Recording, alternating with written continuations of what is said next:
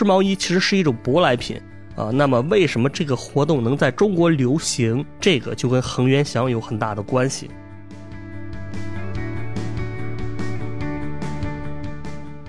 这恒源祥在兴盛街上的遭遇跟至臻园是一模一样的。放到今天，你就相当于把这个流量最高也最有实力的女明星请过来了，什么唐嫣啊、辛芷蕾啊、马伊琍的，这都请过来了。这个听众朋友们，大家好，欢迎收听今天的迷音电波节目啊，我是大家的老朋友范米阳。那我们今天的节目呢，我们来蹭个热度啊，虽然这个热度好像已经不那么热了，就是我们今天来聊一聊《繁花》。这个《繁花》呢，我估计大家多多少少都看过一些啊，就是前段时间呢，我也是看的非常入迷啊。我是从这个《繁花》第一集就开始看了，然后这个每天固定看两期啊，就是每天到了下午就盼着赶紧到七点半，然后看完之后就觉得特别不过瘾。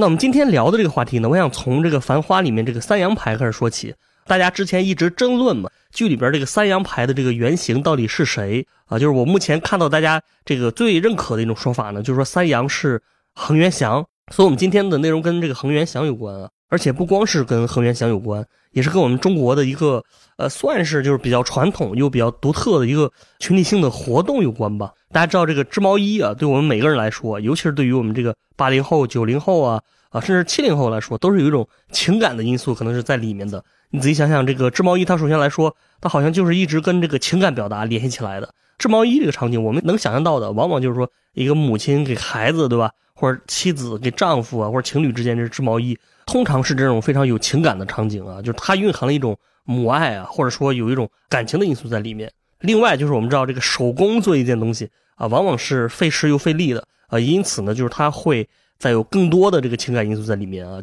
织毛衣这个东西好像确实能体现出一种传统文化的感觉，因为在那个年代的时候，中国的商品经济没有这么发达啊，大家可能不太会去这个商场买衣服啊，所以就是自己做衣服。那么你想，如果说啊，比如说我们一个欧美人。他是直接买衣服的，那他可能就没有机会织毛衣，他就缺乏这种情感的连接，这是我们的一个推断啊。但是这个真实情况是这样吗？呃，这个熟悉咱们节目的朋友应该也知道，真实情况应该不是这样的。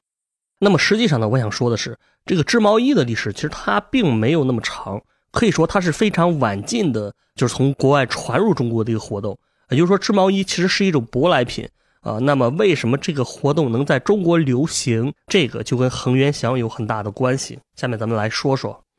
那么首先我看网上的一些分析啊，就说为什么说这个三阳是恒源祥啊？这个其实也很容易理解，因为恒源祥最经典的这个广告啊，就是恒源祥羊羊羊，对吧？你想这三个羊，那肯定就是三阳，这个是很直接的。另外就是说这个恒源祥的成长路线好像跟三阳挺像的。在我的印象里面呢，恒源祥就是九十年代崛起的，它好像就是从一个。地域性的没太多人知道的小品牌，通过一系列的营销，成了中国这个羊毛的产品里面啊，主要是包括羊毛衫还有毛线啊，应该就成了一个头部的品牌。这是它最基本的一个剧情。而且我不知道大家有没有印象，就是跟《繁花》里的这个九十年代一样啊，火热的九十年代，那恒源祥也确实总给人一种九十年代的感觉。这个我觉得可能就是因为九十年代的这个广告比较粗暴啊，你像什么收礼只收脑白金这种啊，就是很有时代特色。那么三阳牌呢，也是具有这个九十年代的特色啊。这个你想，这个范厂长啊，范新华厂长，他本来是杭州的一个小厂子，然后这个牌子也没有什么人认识，然后通过保总的这个一系列的这个品牌营销的这操作吧，最后他就变成了这个上海滩的一个大牌啊，上海知名品牌。那这个路径好像也是类似的。另外，这里还有一点可能是大家没有分析到的，就是说实际上呢，这个范厂长啊，至于三阳牌跟恒源祥的一个关键人物也很相似。这个人物就是范总的这个人物的原型，他大概率就是恒源祥九十年代的这个总经理啊，他叫刘瑞奇啊，刘瑞奇先生。那么刘瑞奇这个人呢，可以说他是恒源祥历史上非常重要、非常关键的这么一个人物啊。而且另外呢，不光是在恒源祥，就在中国营销的历史上也是一个重要的人物，因为他构建了自己的一套营销理论啊。他写了好几本书来说这个事儿，比如他有一本书叫《品牌与文化》，还有《文化是习惯，品牌是记忆》。那么当然呢。他最主要的作品应该还是恒源祥本身。刘瑞奇在一九八七年的时候呢，他成为了这个恒源祥的总经理。最开始的时候，他的店面只有一百平米，就这个面积不大，然后只有三十位员工，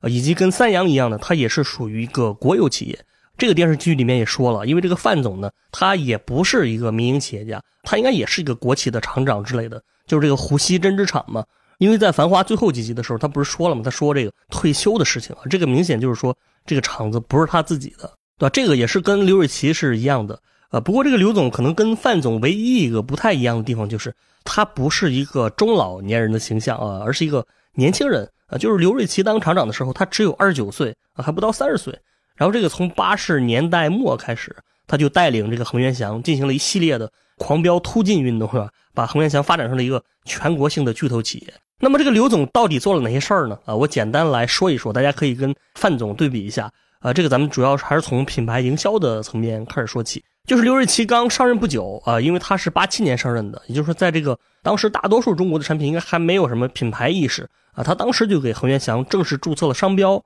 啊，就是这个商标的注册可以说是呃恒源祥的一个品牌意识的觉醒吧。而且它后面的发展感觉就是跟。开了挂一样啊！就如果按照我们一般对于商业的理解来说，我们说一个小公司从小发展到大的一个过程呢，一般就会有一个什么不断试错是吧？然后曲折上升的这么一个过程。但是这个刘瑞琦他不是，就是他一上来就是巅峰状态啊，就是刚一开始就把恒源祥带到了这个发展的最高峰。最高峰呢，其实有个很重要的就是恒源祥羊羊羊这个广告。那当然，我们今天从马后炮的这个视角来看呢，这个广告确实不错，这个广告也确实展现出了这个刘瑞琦的这个天才的一面啊。但是呢，其实这背后也有一定的这个很大的一个偶然性。下面我来聊一聊这个广告啊，就是这个恒源祥这个广告很经典啊，但是它也是一个逐渐发展过来的。就是一开始的时候呢，它是没有“杨洋洋”这三个字的啊。一开始呢，这个刘瑞琦找的上海的就上海电视台，他在上海电视台做的广告嘛，当时他的预算一共是十万块钱。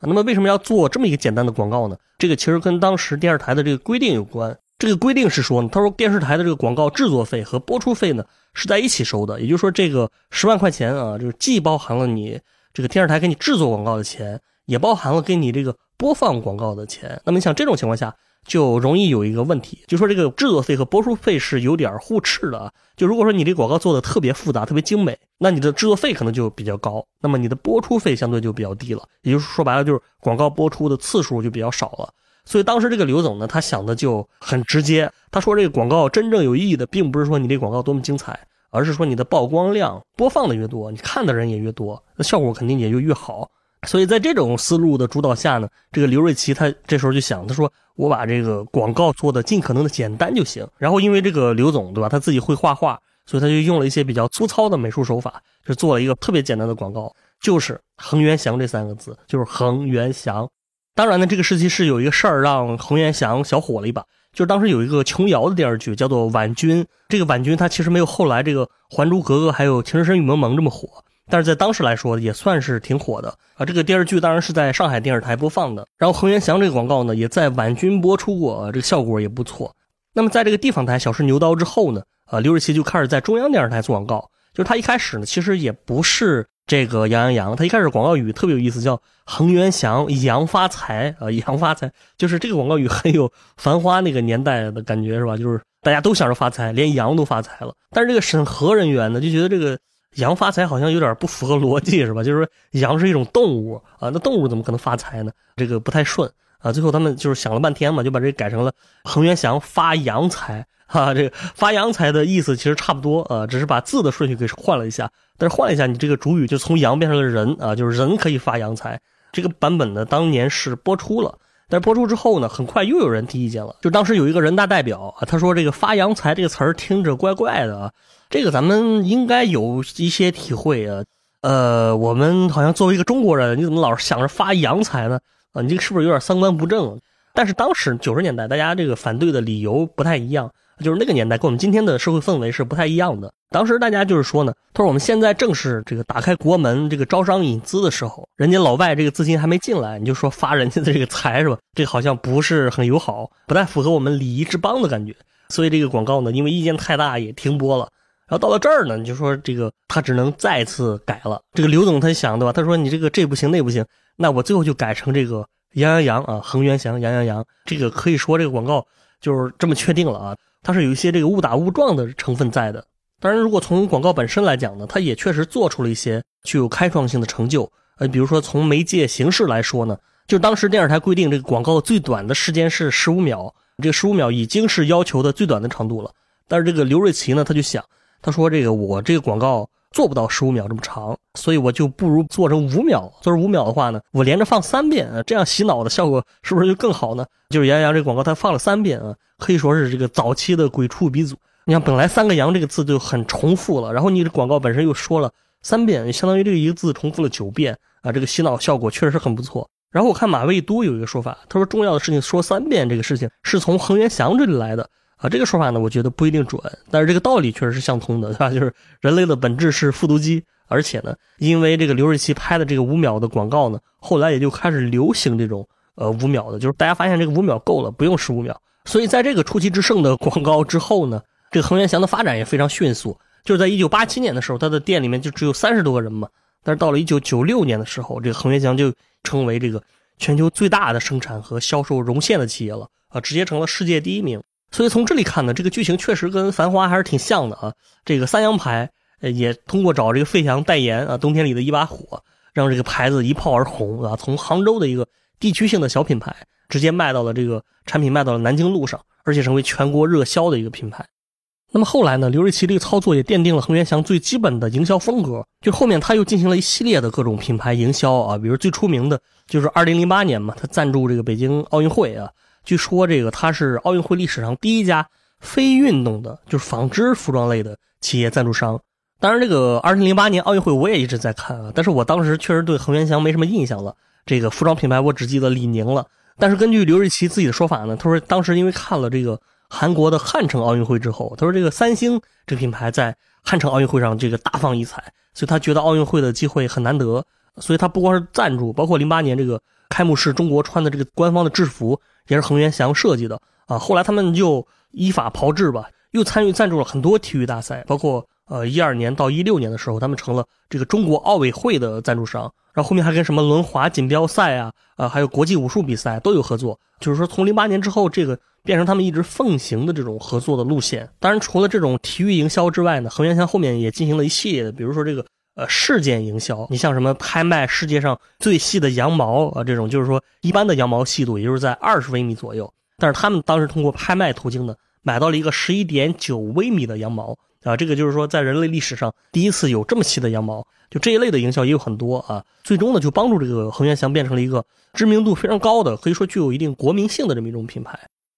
那么这里就问题就来了，我刚才说这个中国人织毛衣的习惯跟恒源祥有关，啊，这个听起来好像也比较顺理成章。就在咱们印象当中啊，好像这个织毛衣确实也跟恒源祥这发展比较同步啊。就织毛衣不就是八九十年代比较流行吗？啊，那我们今天可能就不那么流行了。啊，那么恒源祥它是中国的这个羊毛产业的这个头部公司，这个是不是说明这个刘瑞琦他推动了织毛衣的发展呢？这个还真不是，就织毛衣这件事儿确实是恒源祥推动的，但是他跟刘瑞琦以及后面的这些掌舵者，他其实没有关系。这里面我要想从一个事实说起，就是说大家都以为三阳跟恒源祥有很多相似的地方，但是其实他们的本质却非常不一样。啊，就是在《繁花》里面呢，无论是范总还是诸暨的这个马老板，对吧？他们做梦都希望自己的品牌能到南京路上去卖，为了进南京路费了特别大的力气，甚至不惜有时候就是想杀了包总啊！这在那个年代，南京路确实就是殿堂一般的存在。但是恒源祥其实跟他们不一样。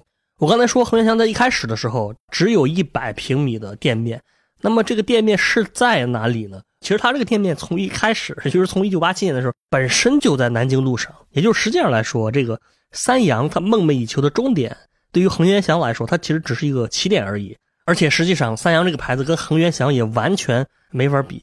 如果大家有心的话，你会发现啊，就是大家对于这个恒源祥的介绍当中，经常有一个称呼叫做“上海老字号”。那为什么它叫上海老字号呢？这个咱们得从另外一件事情开始说起啊，就这里就是要涉及到。恒源祥的创始人，我刚才说刘瑞琦入主恒源祥的时候是二十九岁，那么恒源祥这个品牌创立的时候呢，它的创始人是三十三岁。其实他是创立于一九二七年啊，他的创始人叫做沈来舟。那么沈来舟的故事呢，可以说是老上海的这么一种经典的造富神话，咱们都听过什么面粉大王啊，什么火柴大王之类的。那么这个沈来舟他是被称为绒线大王。啊，当然这个绒线呢，它意思跟毛线差不多，因为这个江浙沪地区对毛线一般就是叫做绒线啊啊，当然它是在化学上有一些区别，但是你在日常理解当中，它意思差不多。那么沈来舟这个人呢，你其实你仔细看他的经历也挺有意思的，就是我看网上很多资料里面说，他这个家境是比较贫寒的啊，然后幼年丧父，然后从小跟他母亲在苏州长大。听这个描述的话呢，你会感觉这个沈莱舟他就是一个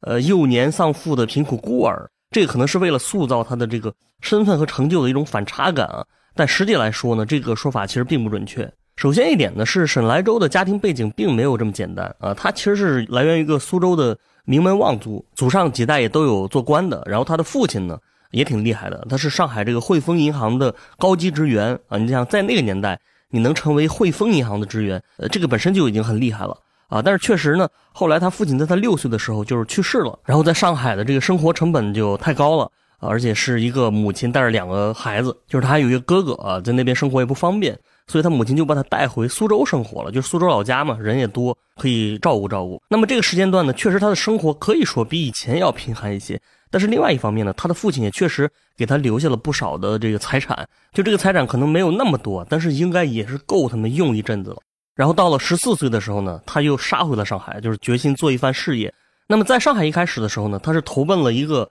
远房的亲戚，因为这个亲戚家里是做贸易的啊，他在这个亲戚家里当学徒，当了七八年呢，他又去了汇丰银行工作啊。那么就是他能进这个银行，确实也是托了他父亲当年留下来的这个老关系。大概来说，就是他父亲以前同事，现在应该已经是银行的这个管理层了。当然，另外还有一点也很重要，就是汇丰银行呢，它是一个外资银行。他们平时工作的话，很多时候都是在说这个英语。那么沈莱舟呢，之前在当这个学徒期间，也是学会了英语，所以他能用这个熟练的英语跟汇丰银行的同事进行交流，这是他的一个非常大的优势啊。你想，这个沈莱舟这个人，他并没有读过太多书，但是他这么一个背景的话，他能坚持学英语，而且学特别好，这个本身就是很不容易的。那么后来呢，沈莱舟还是觉得自己想做生意啊，所以他就从汇丰辞职了啊。那在这个过程当中呢，他也赚了一些钱。就是他这个赚钱还是挺有生意人的这种思维的。他看到了一个机会啊，就是说这个苏联当时国内的军队出现了非常严重的这个物资短缺的问题啊，他就嗅到了这个商机，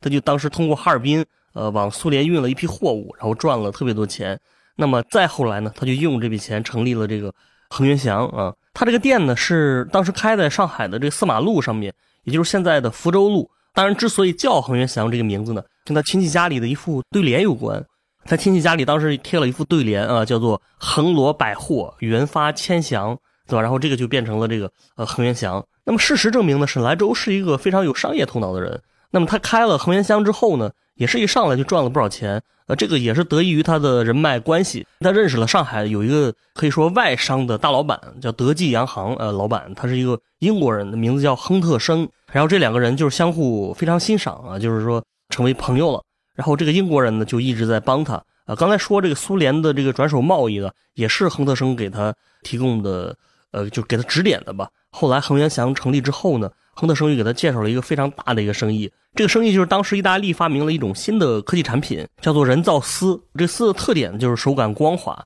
然后这个色泽特别艳丽，啊，就是很受当时上海时髦女性的这个喜爱。然后沈莱舟呢，就靠从意大利进口这个人造丝发了一笔大财。当然，这里面也有运气的成分啊！而且这次他发财的这个规模比以前还要大。之前他的店不是开在这个四马路上面吗？虽然这个位置不能说太偏，但是沈爱舟心里并不满意，因为每个时代都有自己的南京东路，是吧？就当时对于上海的这个绒线产业来讲，它的圣地并不是在这个南京路啊或者附近，而是有另外一条路叫做兴盛街。呃，这个兴盛街呢，其实就是。今天的永盛路，上海的永盛路，这个马路跟黄河路一样，也不是太长，但是它也形成了自己的一个聚集的产业，就是这个毛线产业。当时它是属于上海滩有名的这个荣县一条街。然后具体位置来说呢，这个兴盛街也是在黄浦区啊，在金陵东路的旁边，离外滩也不远。那么作为一个非常有企图心的人啊，就是莱州很早就想把自己的店搬到兴盛街，但是之前他的资本不够，但是做完这个意大利的这生意之后呢，他就有钱了。所以他就顺势啊，把这个专卖店开到了这里。那么从这个时候开始，我认为这个时候的恒源祥，他后面的剧情发展就真的跟至真园差不多了，就非常神同步啊。那么首先呢，沈莱舟租的这个位置就跟至真园一样，他租的这个位置呢，在兴盛街跟法大马路的这个交叉路口。这个法大马路呢，其实就是今天的金陵东路啊。你听它这个名字啊，就是什么叫法大马路？其实就是法租界的大马路。因为大家知道这个南京路啊，以前是英美租界的大马路，对吧？这金陵东路就是法租界，我也搞一个大马路，而且是转角的黄金地段然后沈来舟就直接把这个路口的整个三层的一栋楼都买了下来，对吧？你听他这个 店面的这个感觉跟职人园也挺像的啊，就是它的设计呢是一个三开间的门面，呃，楼上是仓库，然后在楼上是办公室，啊，就是这个门面也是这条街最大的一个呃面积的一个店面。另外呢，知人园啊，给我们很印象很深刻的一点就是它的装修非常有特点。你从外面来看的话，总感觉这个知人园有种金碧辉煌的感觉啊，这个霓虹灯用的特别显眼。然后里面的装修也很有格调。那么恒源祥这个店就跟它差不多。呃，当时大部分的呃绒线店来说，他们的生意可能虽然不错，但是它的整个店面设计也是比较老土的。比如他们这个基本上都是用的那种比较老旧的商店的形式，然后东西都放在木头柜子里面，然后这个店内的灯光也比较昏暗啊，就是那种比较普通的灯光。然后沈来舟他在这方面非常具有创新的思想。啊，就在他的这个年代，当时上海四大百货，对吧？刚才我说那个先施、永安、大新、金星这四大百货的风潮正好起来，然后沈来舟就学习了这种模式啊，然后用在了自己的这个店面上。那么具体来说呢，百货商店的几个特征啊，一个是有这个展示橱窗，另外呢就是灯光的使用，就是他店里面的灯光得搞得特别亮啊，然后这个所有的产品呢也都是放在这个透明玻璃的展示柜里面，以及还有一点就是那个时代的百货大楼，他们很喜欢使用霓虹灯啊，大家想一想，所谓的这个老上海风情，其实很多时候就是霓虹灯啊。啊，这是为什么？很多人说这个《繁花》里面的这个黄河路啊，特别有老上海的感觉。就是说，王家卫拍的不是九十年代，而是三四十年代、二三十年代。那么这个也是因为这个知人园的这个霓虹灯的使用，包括整个街的这一条霓虹灯。然后沈来舟呢，就把这因素都借鉴到了自己的商店里面啊，他也是给自己装了玻璃橱窗啊、展示柜啊，还有店里面的灯光设计都是模仿那种高级的百货。而且最重要的是呢，就是它的建筑的外立面啊，从一楼到三楼，整个都装上了霓虹灯，所以恒源祥当时就成了整个兴盛街上最亮的一个、最亮的这个，不光是灯光的亮，对吧？也是靓仔的亮，最亮的一个店，成了这个兴盛街的这个头牌的一般的存在。那么它的生意当然也是变得特别特别的好，这是它的一个高光时刻。但是不久之后，这个恒源祥后面发生的剧情也跟智人园一样了。啊，就是你想作为一个外来者，作为一个来踢馆的人，那么你恒源祥你的生意这么好，你想本地的原来的这些商家会有什么样的心情哈？这可能会发生什么事儿？这个其实不难想象。那么在这里呢，我想介绍一下背景啊，就是首先呢，呃，毛线这个东西啊，我们今天感觉好像是一个非常生活基本的用品，对吧？你恒源祥做的就是一个非常基础的民生产业，呃，没什么技术含量。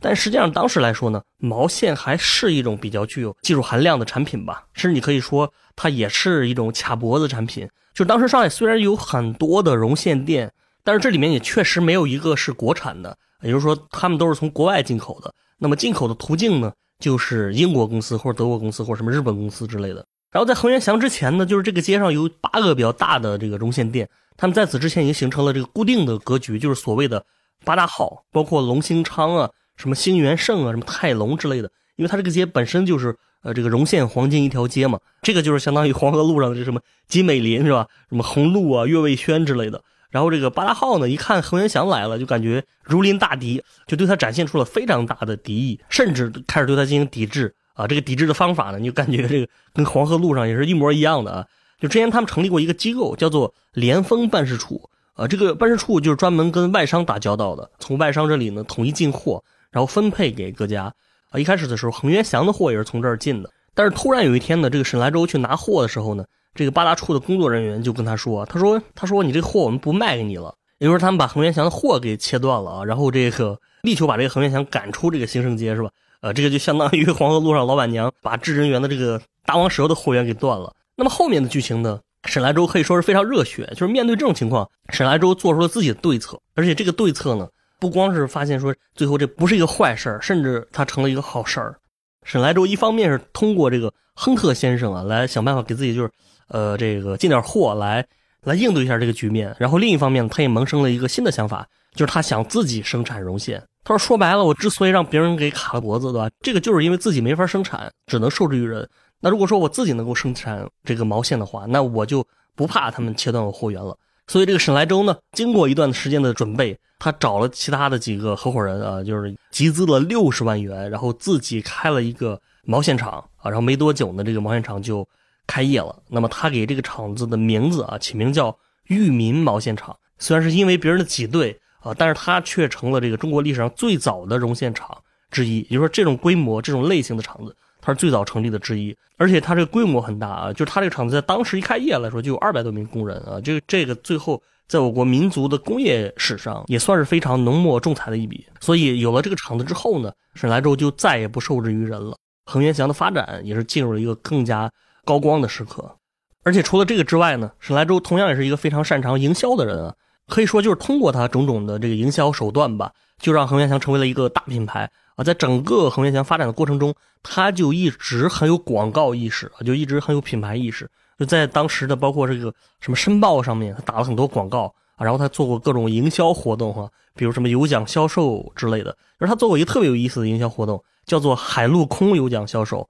啊，就是说你买这个恒源祥，你可以抽奖，然后不同的奖项可以获得不同等级的这个旅游机会。海就是说你可以这个坐轮船去宁波玩两天啊，陆就是说你可以坐火车去。苏州和无锡玩两天，然后这个空就是说你可以直接在上海的这个龙华机场坐着飞机到天上去转两圈，呃，这个形式还是非常有意思的啊。这是他其中的一些营销，但是他所有的这些操作当中，有一件事情我想讲一讲，就是他在无意当中，他是培养了这个中国人一种非常有意思的习惯啊。我刚才说就是织毛衣。那么关于织毛衣呢，咱们好像总有一个感觉，就是说好像觉得这个东西是中华传统文化，但实际上呢，无论是毛衣还是毛线本身，它们传入中国的时间都非常短啊，就这个同样也只有一百年的时间左右。也就是说，这个中国传统是没有毛衣的啊。然后这个织毛衣这种行为呢，我们现在看来好像我刚才说虽然有情感温度，但是它也好像挺乡土的，就感觉就是对吧？但是实际上来说呢，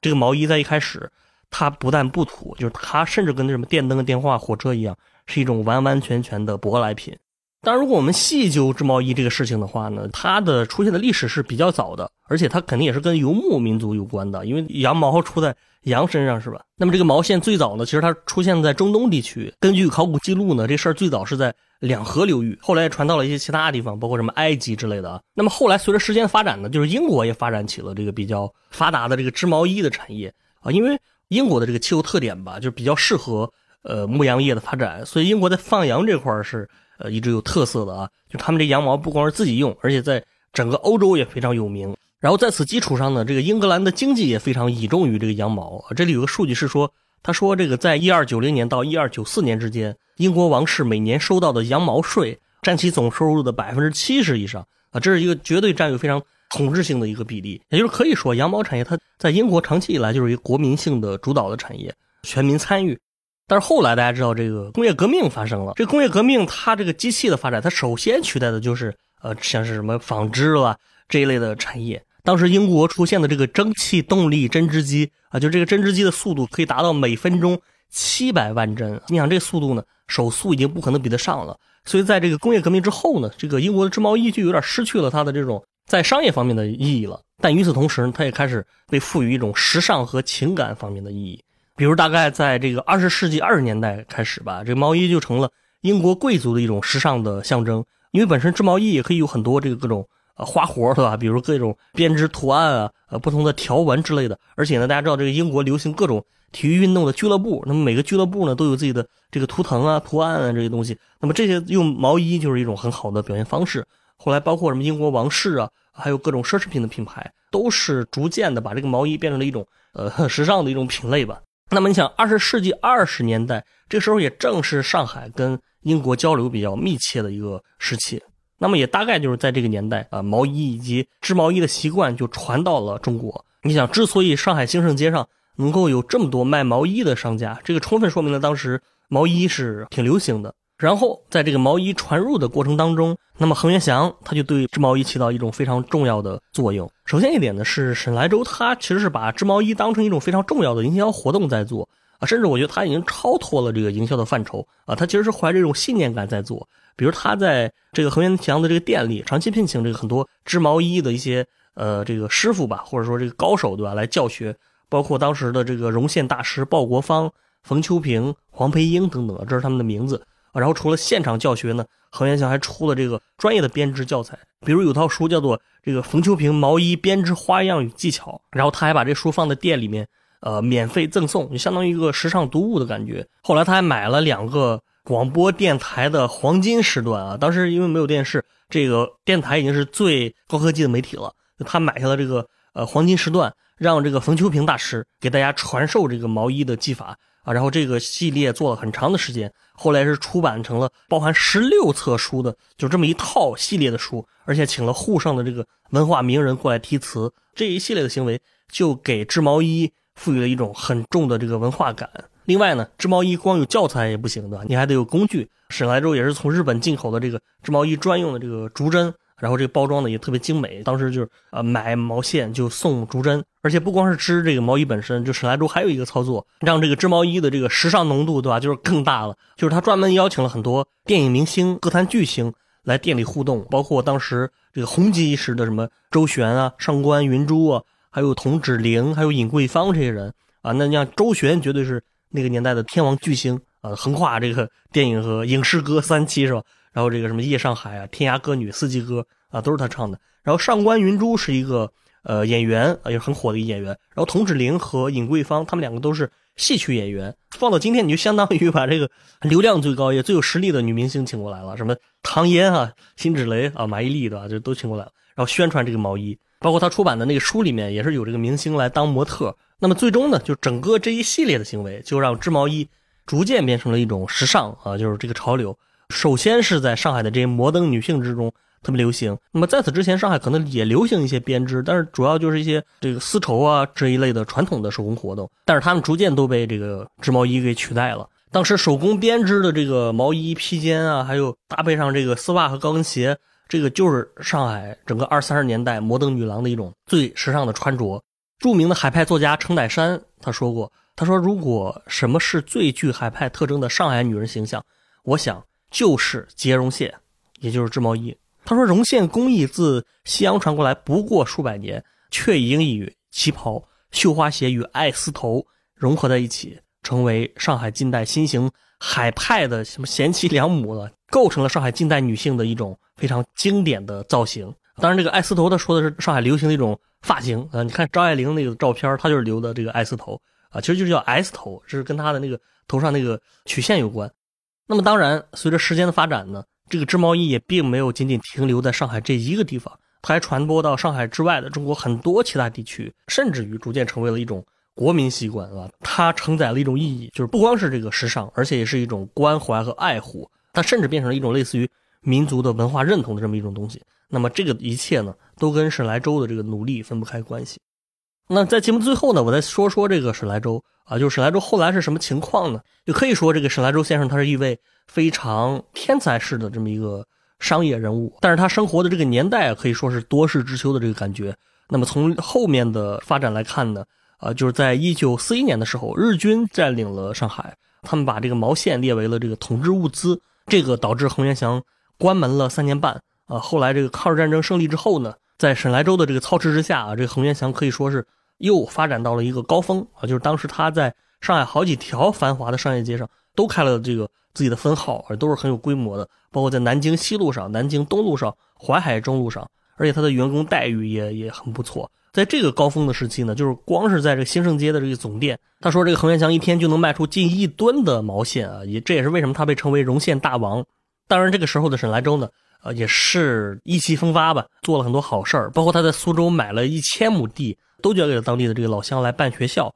啊！你看一千亩地跟故宫的面积差不多了。那么后来呢，国民党的这个统治末期啊，因为经济秩序比较混乱啊，恒源祥也受到了影响啊。后来他曾经想过把这个厂子迁到香港，但是最终呢，他还是决定留下来，呃，一起参与这个新中国的建设。那么在一九五六年的时候呢，啊，这个恒源祥实现了这个公私合营。那么也是在这个年代啊，就是恒源祥搬到了这个南京路上。当然这里我多说一句，就是这个沈来舟也是一九八七年去世的啊。有一种宿命感是吧？就是一九八七年他去世的时候呢，啊，刘瑞奇也正好这一年接手。就是他接手的时候呢，恒源祥的员工数量也刚好就跟沈来舟这个刚创业的时候一样，这个店成了三十个人左右啊。这个不能不说是一种精神的一个传承。也就是说，从刘瑞奇开始，恒源祥又焕发出了这个第二春啊。那么改革开放初期，恒源祥是面临着这个重新发展的困难啊，但是非常幸运的是呢，他又重新的迎来了他的。高光的时刻，这个也就是我们今天看到的这个恒源祥。好吧，这个就是我们今天的迷音电波节目啊，感谢大家收听。我们从这个繁花啊，以及三洋牌，聊一聊这个恒源祥在两个阶段的历史发展以及织毛衣的这个这项活动它的来龙去脉啊，希望大家能够喜欢。感谢大家收听啊，欢迎在评论区跟我们交流，也欢迎大家扫码进群。我们下期再见。